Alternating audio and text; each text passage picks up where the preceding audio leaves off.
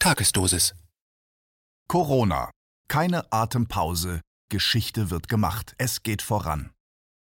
Der Bundestag hat vor wenigen Tagen mehrheitlich für die gesetzliche Absicherung weiterer Pandemie-Schutzmaßnahmen gestimmt und hält damit weiter Kurs in Richtung einer völligen Ignoranz gegenüber den Interessen großer Teile der Bevölkerung. Die Abstimmung im Bundestag garantiert die gesetzliche Grundlage von erweiterten Maßnahmen zum Umgang mit dem Coronavirus.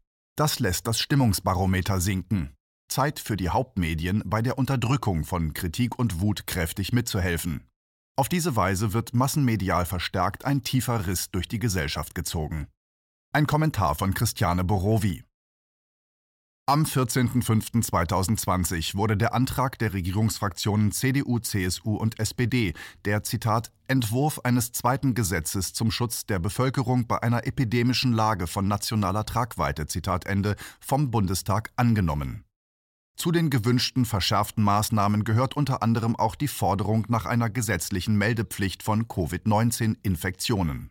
Gemeldet werden sollen auch Genesung und negative Testergebnisse. Außerdem sollen die vorgesehenen Tests symptomunabhängig von der gesetzlichen Krankenversicherung und dem öffentlichen Gesundheitsdienst übernommen werden.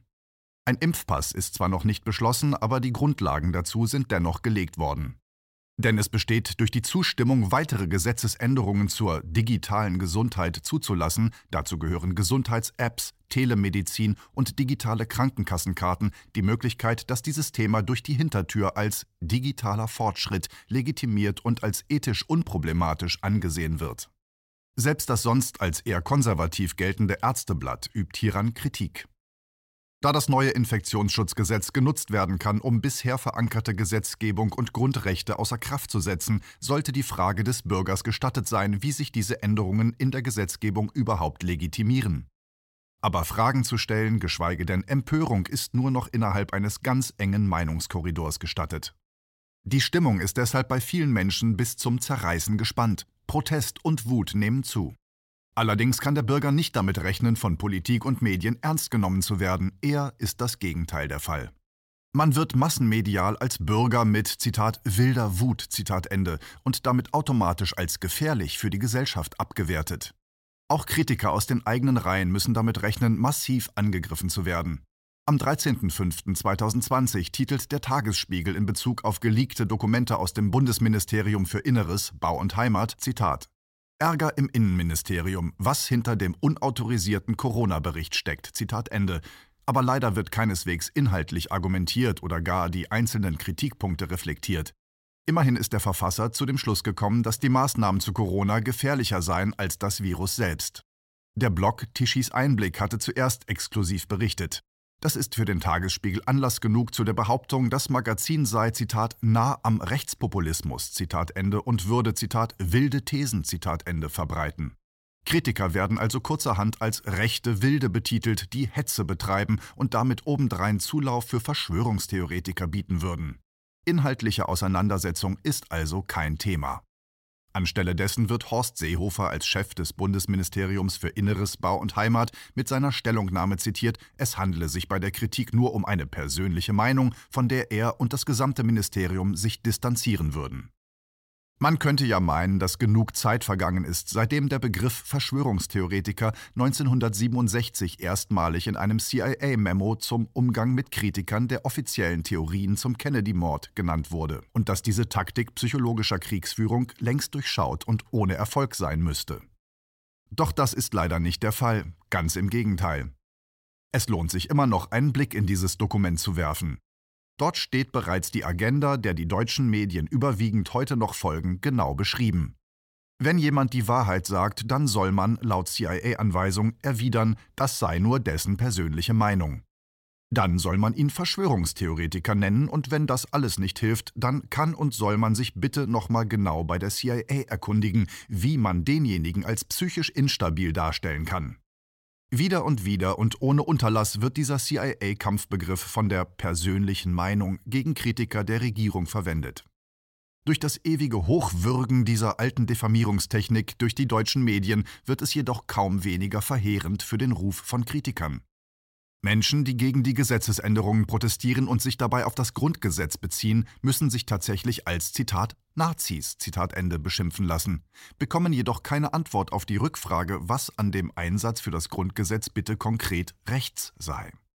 Der Spiegel ist hier an ganz vorderster Diffamierungsfront und titelt am 12.05.2020 Zitat Wut unterm Aluhut über Corona-Verschwörungstheoretiker Zitat Ende.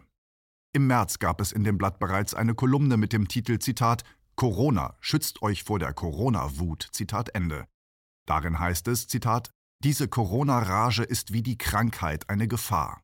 Und wie bei der Pandemie können auch hier alle etwas dagegen tun, wenigstens ein bisschen. Zitat Ende. Was in diesem Zusammenhang als Wut anzusehen ist, wird dabei selbstverständlich von den Medien definiert. Seine Meinung zu äußern, möglichst mit vielen Menschen gemeinsam, wird als so gefährlich eingestuft wie die Krankheit selbst. Das ist zynisch und nimmt die Bevölkerung nicht ernst. Außerdem wird mit dieser Abwertung die Wut unterdrückt, und gerade das ist das Gefährliche. Egoisten, Verschwörungstheoretiker, Besserwisser. Die derzeit so im Fokus stehende Wut soll aber vielmehr in eine bestimmte Richtung gelenkt werden, und da wird man wieder beim Tagesspiegel fündig. Redakteur Malte Lehming gibt sich in einem Video betroffen und wütend zugleich. Er berichtet darin, er würde sich wohlfühlen im Homeoffice und da er privilegierter sei als die vielen Geschädigten der Corona-Krise, zum Beispiel Obdachlose, Arbeitslose oder die zwei Coronavirus-Infizierten in der Redaktion, gäbe es für ihn selbst also insgesamt keinen Grund, sich, Zitat, über irgendetwas zu beschweren. Zitat Ende. Ein Schlag ins Gesicht der Kritiker, die hier medial behandelt werden wie trotzige kleine Kinder. Denn gerade so wird dem Zuschauer erklärt, es gäbe keine Alternative. Wir würden im Ausnahmezustand leben und es seien zwar viele Fragen offen, was zugegeben quälend sei, aber, und jetzt kommt es, das müsse man aushalten, dass es nun mal keine Antworten gäbe. Geduld, Fantasie, Hoffnung preist Malte Lehming als Heilmittel zum sich nicht beschweren und durchhalten an. Menschen, die sich nicht daran halten, machen ihn dagegen ärgerlich und wütend. Das ist interessant. Nicht die Maßnahmen und Gesetzesänderungen machen ihn wütend, sondern die Kritiker und Verweigerer. Für Lehming ist klar, wer die Einschränkungen der Freiheitsrechte nicht einfach aushalten möchte, sondern hinterfragt, wird kurzerhand klassifiziert und abgewertet. Er teilt die Kritiker in drei Klassen ein, in Egoisten, Verschwörungstheoretiker und Besserwisser. Den Egoisten schreibt er einen Mangel an Solidarität im Großen wie im Kleinen zu.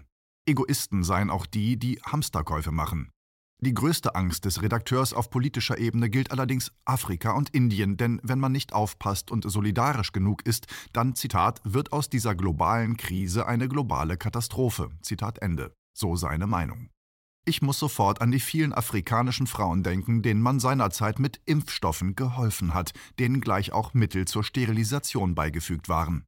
Doch diese Assoziation bringt mich wahrscheinlich sofort in die Nähe des größten Stachels im Fleisch des Herrn Lehming, denn zur zweiten ihn wütend machenden Gruppe gehören Verschwörungstheoretiker, die, Zitat, tausend Theorien über dieses Virus verbreiten, Zitat Ende, und damit angeblich die Gesellschaft polarisieren.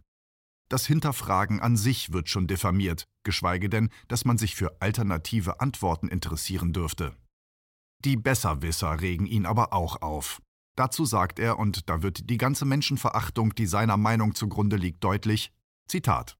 Wie es bei jeder Fußball-WM Tausende von Fußballtrainern gibt, die es besser wissen als der Bundestrainer selber, so gibt es auch Tausende von Menschen, die ganz genau wissen, was falsch gemacht worden ist, was zu tun ist, wie es zu lösen ist und dass womöglich die Folgen, die Therapie, schlimmer sein wird als die Krankheit selber. Zitat Ende. Das alles seien diejenigen, die die Ungewissheiten nicht aushalten. Das sind die Schwachen, die nicht mal ein bisschen Krise ertragen können, und sein Wettern gegen alle, die kritisieren oder sogar Lösungen vorschlagen und anregen, gipfelt in dem Statement, Zitat, Allein das, allein das ist das, was uns hilft, diese Krankheit und diese Pandemie zu besiegen. Zitat Ende. Das ist aus traumatheoretischer Perspektive eine reine Überlebensstrategie, sonst nichts. Aber dennoch eine interessante Information. Der Mensch, der Angst hat und einfriert, ist also der gewünschte Bürger. Dieser hält aus, hinterfragt nichts, greift nicht an und flieht auch nicht. Er bleibt brav und hält aus. So die Vision und Überlebensstrategie, die alles ist, nur nicht gesund. Und das ist besonders interessant in Tagen, in denen einem außer Herrn Lehming noch viele weitere Menschen erklären wollen, was sie für gesund halten, wo doch nachweislich psychische und physische Gesundheit zusammenhängen. Rerum cognoscere causa. Das ist das Motto des Tagesspiegel und bedeutet die Ursache der Dinge erkennen.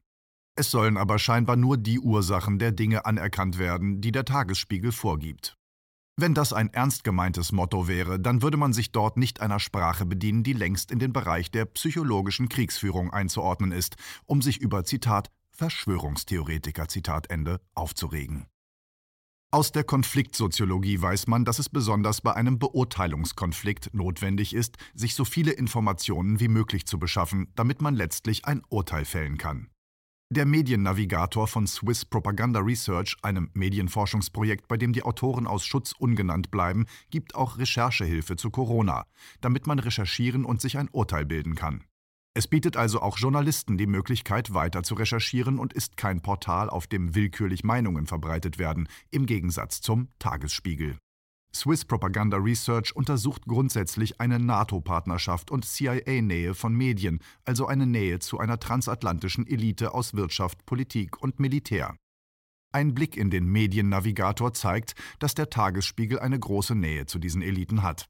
Da wundert es nicht, dass aus den Federn der massenmedialen Schreiberlinge die gleiche Sprache fließt. Dabei wäre ein Blick auf die Wut der Menschen, welche die Folgen der Maßnahmen kaum noch aushalten können und die mit medialen Durchhalteparolen zum Schweigen gebracht werden sollen, durchaus angebracht. Wut unterdrücken heißt alles mit sich machen lassen. Man weiß aus der Kommunikationsforschung, zum Beispiel der gewaltfreien Kommunikation, dass es gerade die Unterdrückung von Wut ist, die letztlich zu unkontrollierten Gewaltausbrüchen führt. Es ist also keineswegs eine Gruppe von Wilden, Spinnern und Rechten, die da unzivilisiert, wütend und daher gefährlich sind. Marshall B. Rosenberg, der Begründer der gewaltfreien Kommunikation, der durch seinen Ansatz viele politische Konflikte befrieden konnte, hat immer wieder in seinen Werken betont, dass derjenige, der gelernt hat, seine Wut zu unterdrücken, im Grunde gelernt hat, dass man alles mit ihm machen kann. Die Unterdrückung von Wut führt also nicht zur Unterdrückung von Gewalt, sondern ist im Gegenteil eine Ursache von Gewalt. Das ist eine steile These. Marshall Rosenberg wies jedoch ganz klar darauf hin, dass Massenmörder nach einer Tat von ihrer Umgebung immer wieder so beschrieben werden. Zitat: Das war so ein netter Mann, immer ruhig und ausgeglichen, es gab nie Streit mit ihm, ich verstehe das nicht. Zitat Ende. Er sieht also einen direkten Zusammenhang zwischen Wutunterdrückung und Gewalt. Wut ist ein Hinweis auf ein unerfülltes Bedürfnis. Unterdrücke ich die Wut, sorge ich nicht dafür, dass mein Bedürfnis erfüllt wird. Ein gesunder Umgang mit Wut sieht dagegen so aus, dass man den Ärger transformiert und lernt, die Wurzel der Wut zu verstehen. Einfach nur blind die Wut rauslassen wäre tatsächlich unsinnig, weil kein Umwandlungsprozess und keine Entwicklung stattfindet. Wut und Resilienz hängen daher eng zusammen und das ist interessant, wenn es tatsächlich um Gesundheit geht. Die Kernfrage, die Herrn Lehming eigentlich Entspannung und damit auch in die Nähe von Gesundheit gebracht hätte, wäre nicht die nach einer Klassifizierung von Menschen in Typen, sondern die nach dem, was in uns vorgeht, wenn wir wütend sind. Was ist das dahinterliegende unbefriedigte Bedürfnis? Diese Frage aber würde zu weiteren Gesichtspunkten und vor allem dazu führen, dass wir eben nicht alles mit uns machen lassen, sondern Wut als Warnleuchte ansehen, die einem wie im Auto anzeigt, wo was gebraucht wird und wo man etwas tun muss, damit der Wagen nicht plötzlich zum Totalschaden wird. Was bei einem Auto funktioniert, kann man auch auf das Funktionieren einer Gesellschaft übertragen. Es ist in allen Bereichen wichtig zu lernen, nicht jeden Menschen, der seine Kritik äußert, der auf die Straße geht oder Fragen stellt, Briefe an die Kanzlerin schreibt oder überhaupt seinem Ärger Ausdruck verleiht, menschlich und charakterlich in Frage zu stellen und sogar pauschal abzuwerten.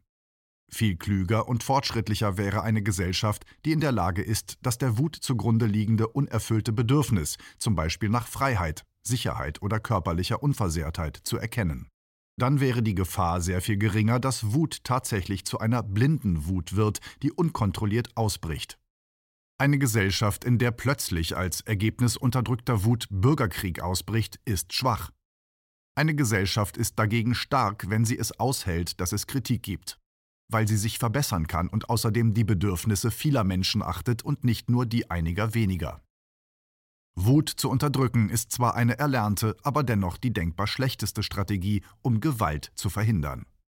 Wer umlernen und nicht alles mit sich machen lassen will, ist also aufgerufen, das Bedürfnis, dessen Nichterfüllung die Ursache für die Wut ist, aufzuspüren und den Ärger umzuwandeln in ein Engagement für genau jenes Bedürfnis. Wandelt man seinen geheiligten Zorn um, kann man zwei Fliegen mit einer Klappe schlagen. Man lässt nicht alles mit sich machen und man lernt, wie man sich um seine Bedürfnisse kümmern kann. Am besten lernt man dabei sogar, wie man tatsächlich gewaltfrei Widerstand leisten kann. Erlernte Strategien zum Umgang mit Gewalt in diesem Sinne zu hinterfragen, würde auch Lernprozesse anregen, die eine Gesellschaft über sich hinauswachsen ließe und die in tatsächlichem Sinn fortschrittlich wäre. Doch es bräuchte eine Atempause, Besinnung und ernsthafte Beschäftigung mit den eigenen Bedürfnissen und keine medial gedroschenen Phrasen, man müsse alles aushalten. Ansonsten tritt das ein, was im titelgebenden Lied beschrieben ist. Zitat Graue B-Filmhelden regieren bald die Welt. Zitat Ende.